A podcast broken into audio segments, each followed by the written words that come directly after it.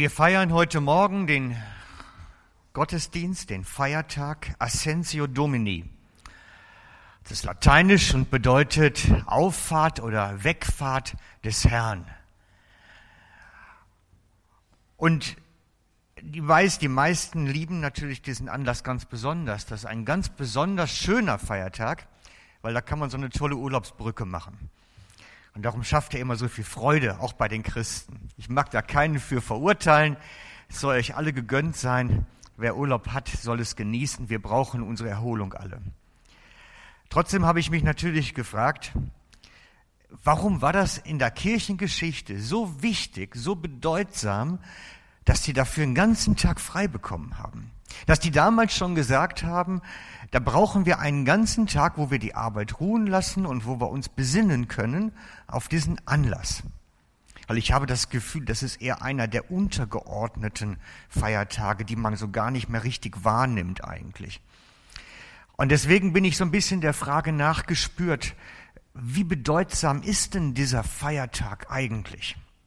Und habe dann erst einmal entdeckt, dass der Feiertag eigentlich schon begangen wird seit dem Jahr 383. Das heißt, schon zur Zeit der ersten Kirchen ist das ein besonderer, hoher Feiertag gewesen. Es wird berichtet in der Überlieferung, dass die Christen in Jerusalem ihn im Jahr 383 oder 384 zuerst gefeiert haben. Dort gibt es Überlieferungen darüber, dass die sich Zeit genommen haben, zu verinnerlichen, zu beten, diesen Anlass zu würdigen, der Auffahrt des Herrn. In unserer Kultur, in unserer westlichen Welt ist dieser Feiertag irgendwo kurz nach 1930 in der westlichen Welt eingeführt worden. Ich habe mich dann hingesetzt, wieso 1930? War da irgendwas Spezielles, dass man da jetzt einen Feiertag einführt, der vorher nicht da war? Da habe ich gemerkt, ja, ich habe mir meinen dicken Atlas genommen, so ein Jahresbuch, was war 1929, was war 1928, was war 1930, dass da war so, eine, so ein Feiertag initiiert worden ist. Im Jahr 1929 war der Beginn der großen Weltwirtschaftskrise. 1929 war der Schwarze Freitag, der Zusammenbruch der amerikanischen Börsensystems. Das heißt, da hat die ganze Welt wirtschaftlich da niedergelegen. Und offensichtlich haben da die Kirchen gesagt, wir brauchen einen Tag mehr zum Beten, einen Tag mehr vor Gott zu sein. Und haben diesen Feiertag eingeführt in einer Zeit, wo Beten notwendig war. Trotzdem möchte ich heute auch einsteigen zu dem Thema, zu dem tiefer liegenden Thema der Bedeutung der geistlichen Bedeutung von Auffahrt. Und ich möchte ein bisschen zurückgehen in dem, was ich die letzten Wochen gemacht habe und nochmal anschließen bei Klein Fritzchen und dem Bauern Karl. Ihr könnt euch vielleicht noch an die Predigt erinnern, wo ich von Klein Fritzchen berichtet habe, wie er beim Bauern Karl den Apfelbaum leer macht. Alle Äpfel nimmt, mitnimmt nach Hause, aufisst und so für eine Ungerechtigkeit sorgt. Als er zum Bauern geht und die Missetat bekennt, überlegt der Bauer, wie er jetzt einen Ausgleich herstellen kann. Klein Fritzchen ist ein armer Kerli, von dem kann er kein Geld kriegen als Ausgleich. Also wie kann ein Ausgleich stattfinden? Und Klein Fritzchen muss dann die kommenden vier Wochen, ihr wisst es noch, in den Kuhstall gehen und den Stall ausmischte. Als Gegenleistung für die Äpfel, die er sich einfach genommen hat. Und ich habe dieses als Waage der Gerechtigkeit dargestellt, aufgezeigt, wie Gerechtigkeit wiederhergestellt wird. In unserem Gesetzessystem, dass wenn mir was gestohlen wird, muss ich es zurückerstatten. So geht Gerechtigkeit. Ich möchte jetzt heute Morgen, so da haben wir die Waage nochmal, auf der einen Seite die gestohlenen Äpfel, auf der anderen Seite der Ausgleich mit der Kuh, weil er in den Kuhstall muss und misten muss. Und ich möchte uns jetzt mal in diese Rolle hineinversetzen. Mal heute einen Schritt weitergehen. Mal die Rollen anders aufteilen. Da sind wir doch in der Rolle des Schuldigen. Wir werden doch immer wieder an Gott schuldig. Wenn wir jetzt mal uns als Klein Fritzchen nehmen und Gott als den Bauern, dem Schaden zugefügt worden ist, weil wir schuldig werden, dann ist doch Gerechtigkeit bei uns oftmals zum Denken auch, was muss ich jetzt tun, damit meine Schuld wieder gesühnt wird? Was muss ich machen, dass jetzt auf der anderen Seite der Waage ein Ausgleich stattfinden kann? Ich habe Mist gemacht, also was ist jetzt meine Kuh auf der Waage? Mehr beten, mehr Gottesdienstbesuch, mehr Spenden. Wo ist mein Ausgleich jetzt? Die Waage der Gerechtigkeit.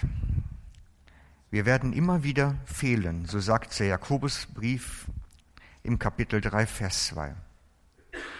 Manchmal ist dieses Fehlen ganz Sündigen ganz offensichtlich, da sieht man es, und manchmal ist es verborgen, da merken wir es nicht mehr richtig selber.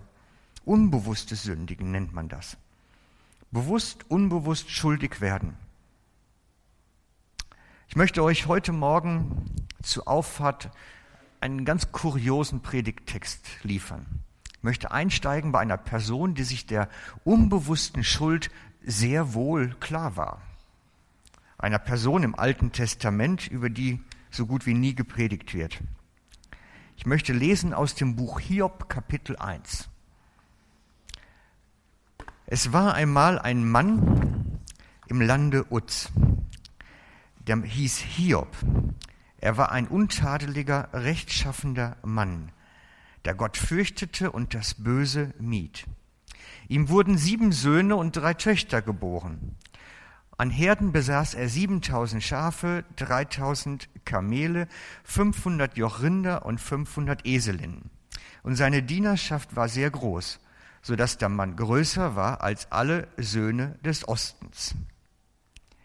Seine Söhne aber pflegten einander zu besuchen und ein festliches Mahl zu bereiten, jeder in seinem Haus und an seinem Tag.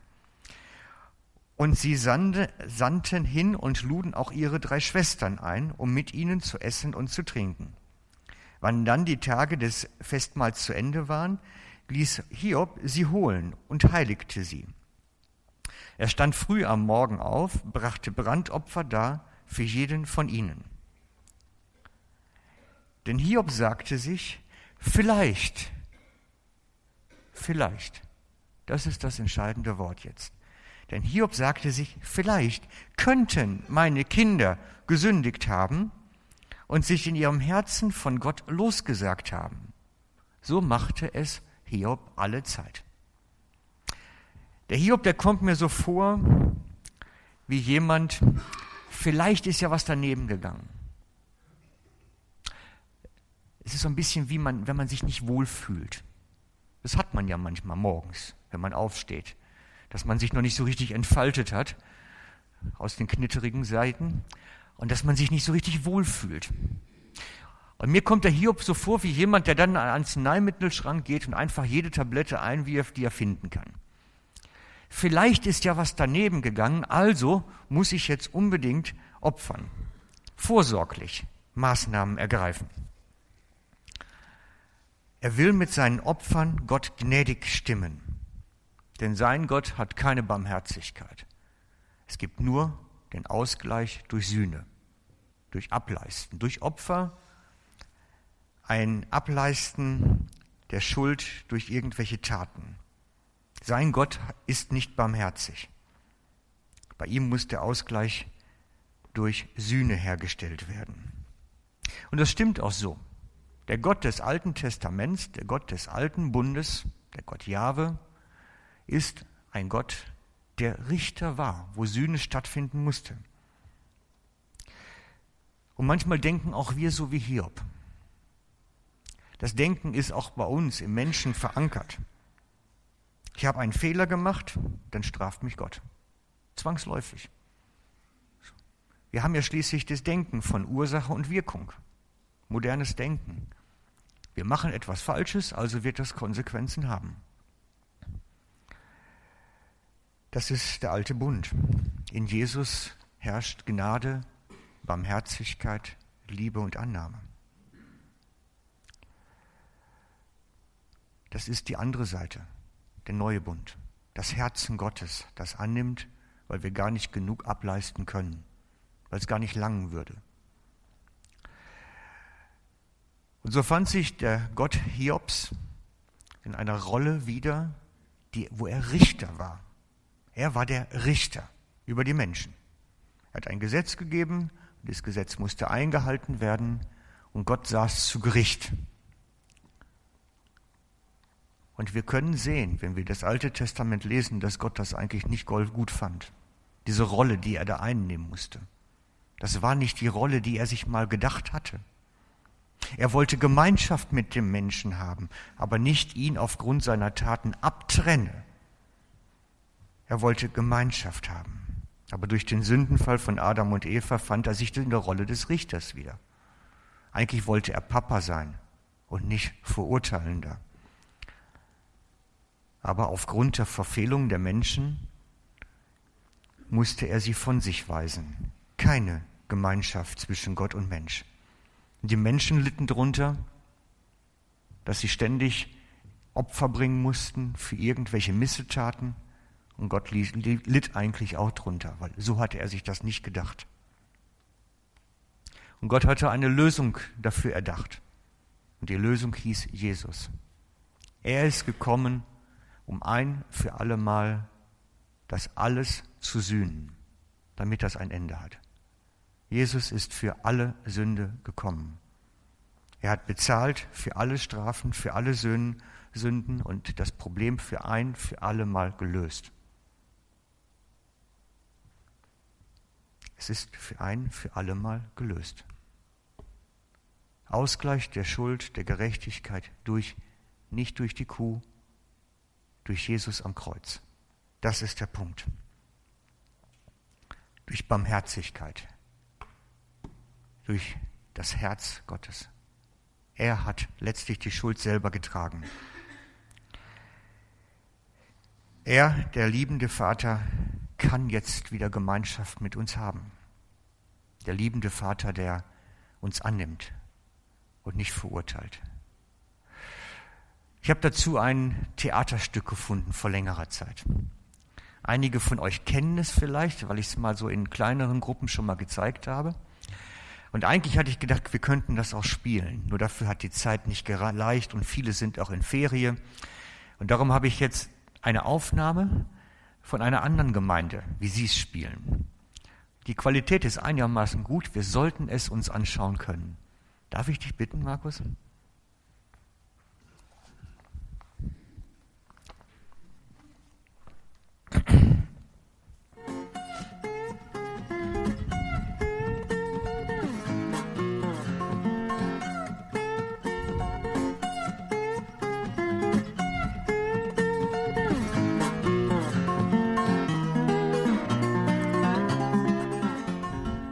Der nächste bitte. Die Akte bitte. Ein bisschen lügen, ein bisschen stehlen. Und ein paar gute Taten. Ich habe versucht, ein gutes Leben zu leben. Dann schauen wir mal, wie gut.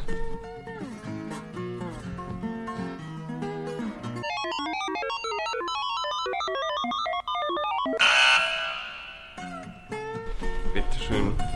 Hier entlang bitte. Der nächste bitte. Die Akte. Okay, ich gebe zu, ich habe viele schlechte Dinge getan. Ja, das sehe ich. Aber ich habe auch gute Dinge getan. Dinge, die die schlechten aufwiegen. Zum Beispiel habe ich einmal einen Test gemogelt. Aber dann habe ich geholfen, den Park vom Müll zu befreien. Das sollte sich doch ausgleichen, oder? Finden wir es heraus.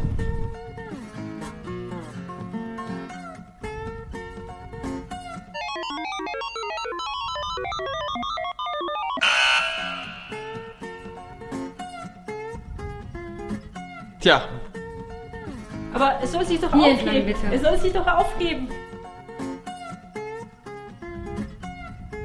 der nächste bitte.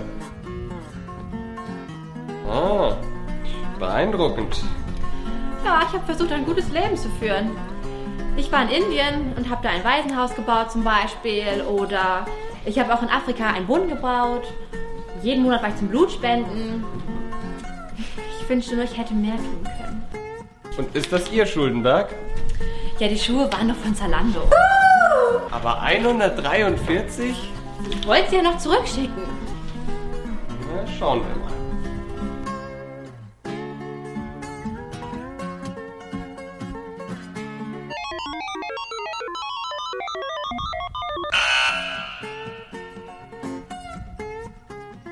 Aber Schuhe sind doch kein Verbrechen. Der nächste bitte. Meine Mutter geht in die Kirche. Ich wurde als Kind getauft. Sie nehmen auch Kreditkarten, oder? Der nächste bitte. Ihre Akte. Wow, da war jemand beschäftigt. Naja, bringen wir es hinter uns. Wow, wusste nicht, dass sie zu Ihnen gehört. Treten Sie bitte vor auf die Waage. Nein, nicht Sie. Er.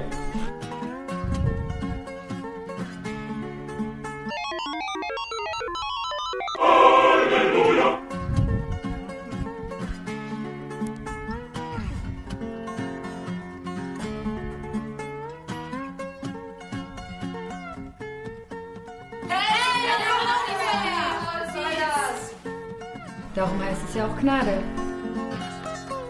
Der nächste bitte.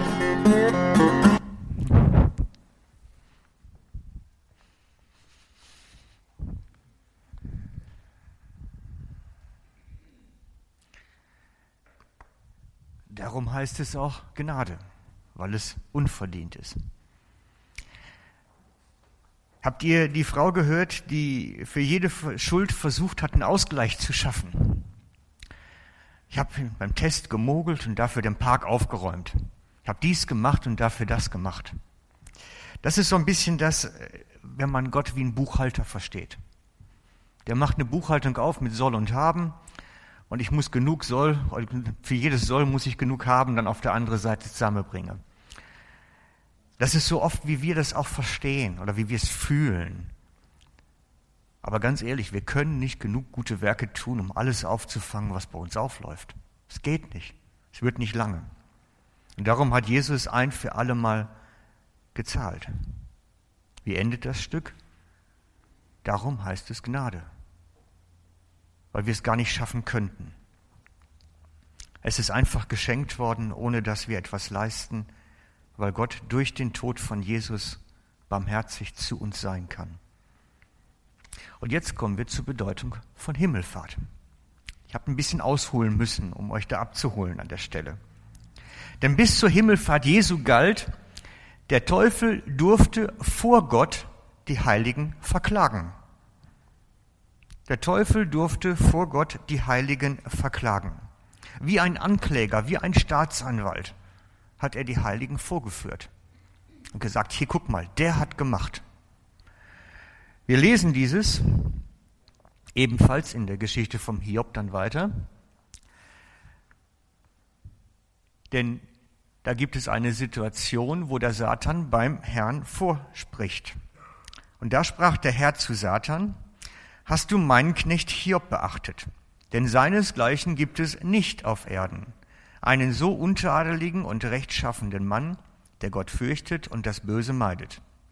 Der Satan aber antwortet dem Herrn und spricht, ist Hiob umsonst gottesfürchtig? Umsonst? Hast du nicht ihn und sein Haus und alles, was er hat, ringsum eingehegt? Das Werk seiner Hände hast du gesegnet und seine Herden breiten sich im Land aus. Aber strecke doch einmal deine Hand aus und taste alles an, was er hat. Lass sehen, ob er dir dann nicht ins Angesicht absagen wird.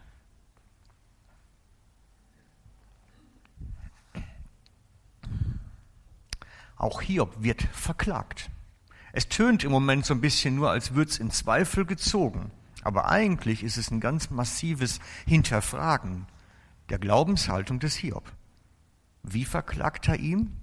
Indem der Satan behauptet, der Hiob ist nur gottesfürchtig, weil du ihn segnest, weil du dann Vorteil von, weil er einen Vorteil hat.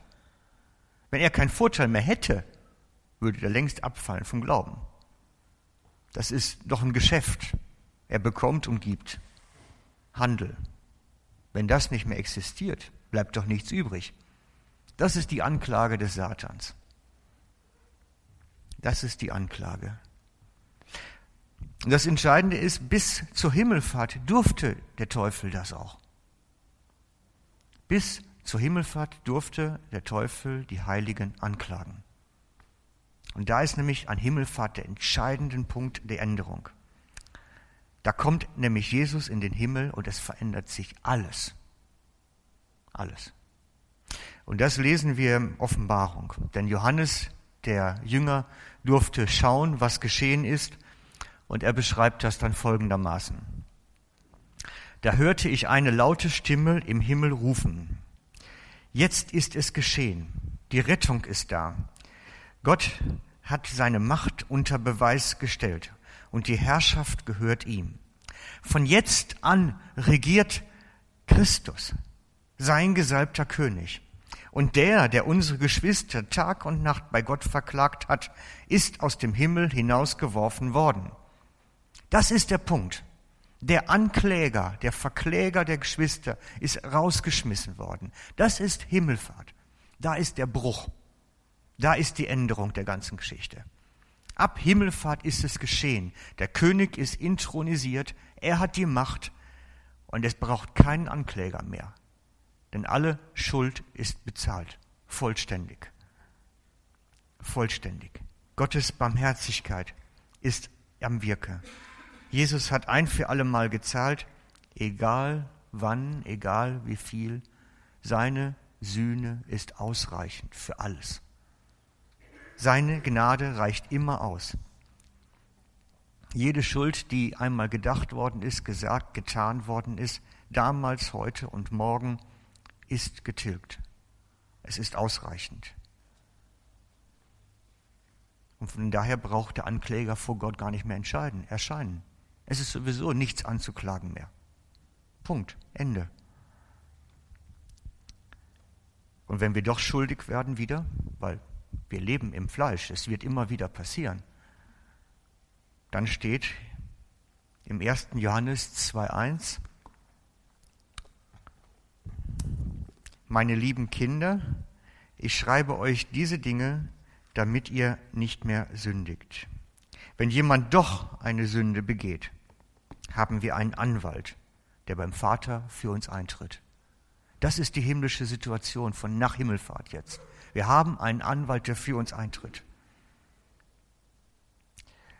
Der beim Vater für uns eintritt. Jesus Christus, den Gerechten, er hat nie etwas Ungerechtes getan, ist durch seinen Tod zum Sühneopfer für unsere Sünden geworden. Und nicht nur für unsere Sünden, sondern für die der gesamten Welt. Es ist alles bezahlt. Der Ankläger hat nichts mehr zu melden. Jesus ist unser Anwalt unser Verteidiger. Darum kann uns niemand mehr verklagen. Die Sünden sind ausgelöscht am Kreuz von Golgatha. Der Ankläger raus. Ihr braucht den nicht mehr, er ist überflüssig geworden. Darum feiern wir Auffahrt. Darum feiern wir Himmelfahrt, weil das vorbei ist. Da ist Ende, Schluss. Keine Anklage mehr. Wenn wir am Ende unserer Tage dort erscheinen, wird nichts an uns zu finden sein. Nichts. Es ist alles ausgelöscht. Und darum hat dieses kirchliche Fest so einen hohen Stellenwert. Diese Freude darüber, was Gott getan hat da. Die Freude darüber, dass jetzt die Sündenvergebung durch Jesus am Kreuz seine ganze Wirkung entfalten kann. Völlig entfalten überfließende Gnade. Seit Jesu Thronbesteigung als König brauchen wir kein Urteil mehr fürchten. Seit Himmelfahrt herrscht Gnade und Barmherzigkeit. Ist das okay? Das ist super, hm? Toll, super, klasse. So richtig, die Freude kommt noch nicht so auf, ne? Also das Tanzen ist noch nicht so richtig eingeführt. Aber es sollte uns in den Beinen jucken, weil das das Größte ist, was Gott geben kann. Das Tollste, das Schönste. Es ist das Beste, was er tun kann. Es gibt keine Anklage mehr. Und diese Anklage sollte auch uns in Ruhe lassen. Uns selber. Weil wir klagen uns ja auch in Gedanken immer wieder an. Das wieder daneben gegangen, das wieder.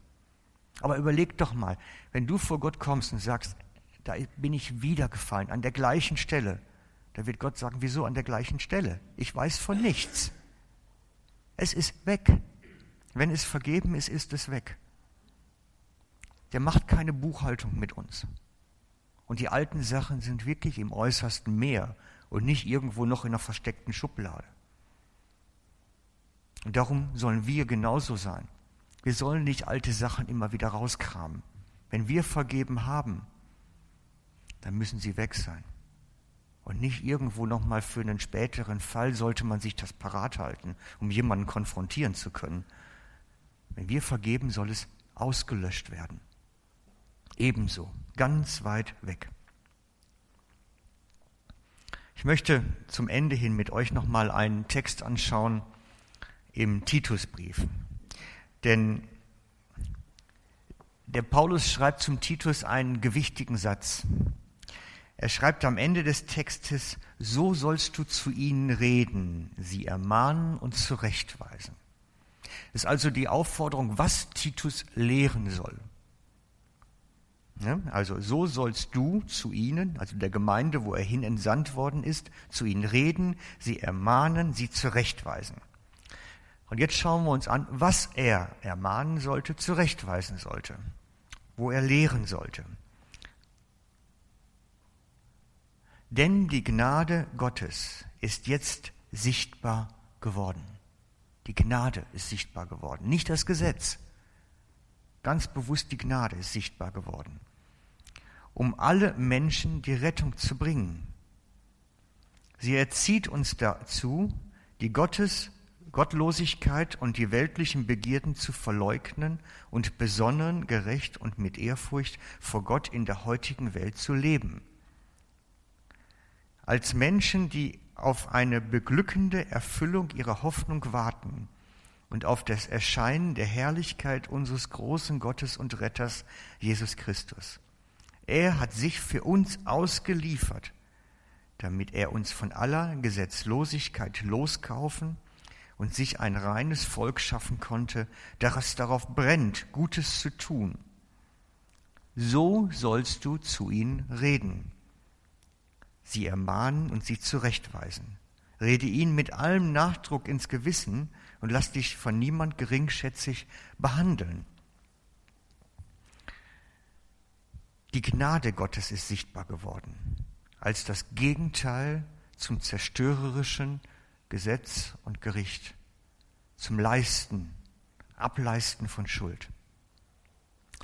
Und wir können das alte Neue so gegenüberstellen, vom, von dem Ton, von der Betonung auch. Im Alten Testament, im Alten Bund schreibt Jesaja 1 zum Volk Israel, lass ab vom Bösen und lerne Gutes zu tun. Lass ab vom Bösen und lerne Gutes zu tun. Das Volk Israel sollte sich gefälligst anstrengen, moralisch einwandfrei, sündlos dazustehen. Sie sollten sich bemühen, mehr besser zu werden und zu sein. Sie sollten sich gefälligst anstrengen. Das Evangelium, die frohe Botschaft heißt, du kannst es sowieso nicht schaffen. Du kannst in Gottes Maßstäben nicht gut genug werden. Es geht nicht. Du musst versagen. Dieses Level ist nicht in menschlicher Kraft zu erfüllen. Aber durch Jesus, durch die Gnade, die sichtbar geworden ist, ist was möglich. Zum einen Vergebung und das Zweite, was Gott uns gibt, ist seinen Heiligen Geist, der uns von innen heraus verändert, dass wir zu neuen Menschen werden. Und dann geht doch etwas. Da geht dann etwas. Da gibt es dann doch was Neues. Er ist es, der es macht, nicht wir. Nicht aus eigener Kraft, aus seiner Kraft. Das steht sich gegenüber. Wir können nicht aus eigener Anstrengung besser werden, zumindest nicht gut genug. Darum regiert die Gnade, weil Jesus bezahlt hat. Seit Himmelfahrt ist dort im Königspalast im Himmel Gnadenherrschaft und nicht Gericht.